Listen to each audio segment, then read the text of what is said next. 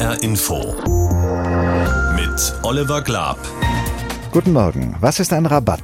In den einschlägigen Lexika finden wir folgende Definition. Ein Rabatt ist ein Preisnachlass, der unter bestimmten Bedingungen denen gewährt wird, die kaufen. Ein Tankrabatt wäre also ein Preisnachlass für alle, die tanken, die also eine bestimmte Menge von Benzin oder Diesel kaufen.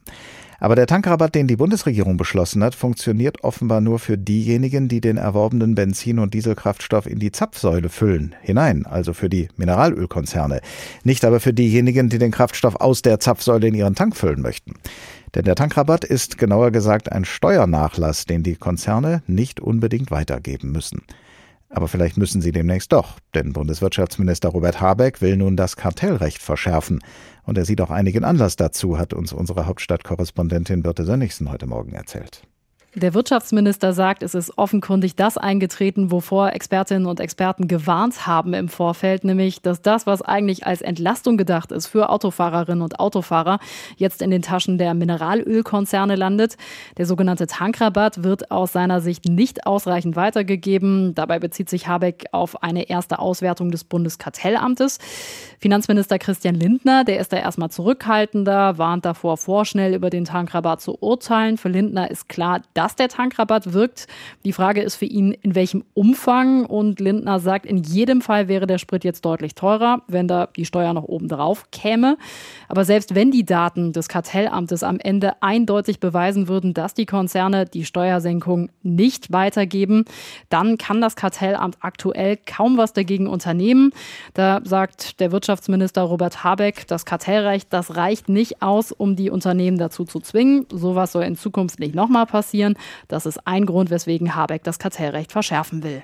Wer allerdings das Kartellrecht verschärfen will, muss auch eine entsprechende Gesetzesänderung auf den Weg bringen. Und was das angeht, befindet sich der Wirtschaftsminister erst am Anfang des Weges, sagt unsere Hauptstadtkorrespondentin. Da gibt es noch keinen konkreten Gesetzentwurf, aber Robert Habeck hat schon mal zentrale Punkte genannt, die er ändern will. Dazu gehört, dass das Kartellamt mehr Möglichkeiten bekommen soll, Gewinne abzuschöpfen, für den Fall, dass Unternehmen ihre Marktmacht missbrauchen.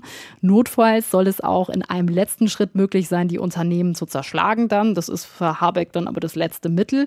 Grundsätzlich geht es ihm darum, verfestigte Märkte aufzubrechen, sagt er, da wo es eben keine oder kaum Konkurrenz gibt. Da soll es dann wieder mehr Wettbewerb geben, der dann am Ende auch zu besseren Preisen für die Verbraucherinnen und Verbraucher führen soll.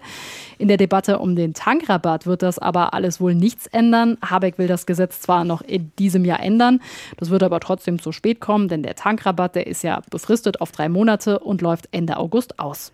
Wenn also eine Änderung des Kartellrechts nicht mehr rechtzeitig käme, um die eigentliche Idee des Tankrabatts zu verwirklichen, hat der Tankrabatt dann überhaupt noch Sinn?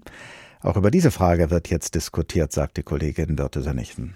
Es gibt äh, Forderungen zum Beispiel von Marcel Fratscher vom Deutschen Institut für Wirtschaftsforschung. Der sagt, der Tankrabatt muss sofort gestoppt werden, um nicht noch mehr Geld in die Taschen der Mineralölkonzerne zu schieben.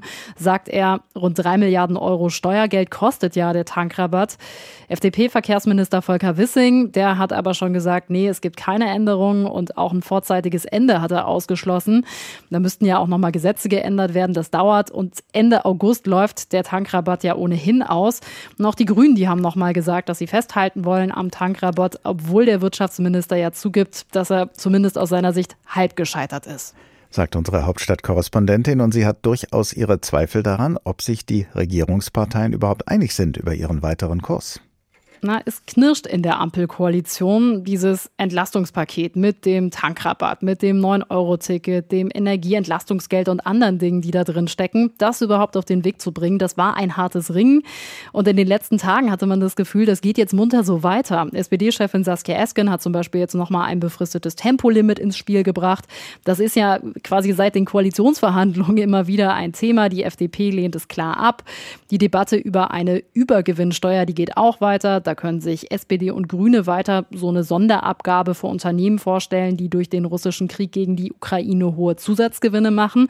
Auch hier sagt die FDP mit ihrem FDP-Finanzminister Übergewinnsteuer nicht mit uns. Und dieses Entlastungspaket, das ist sehr exemplarisch, wie unterschiedlich die Vorstellungen dann doch manchmal sind in dieser Ampelregierung. Und dann haben wir noch gar nicht zum Beispiel über die Schuldenbremse im nächsten Jahr geredet oder den Corona-Kurs für den Herbst und den Winter gesprochen. Da wird das Knirschen in der Ampel in den nächsten Wochen und Monaten wahrscheinlich nicht leiser werden.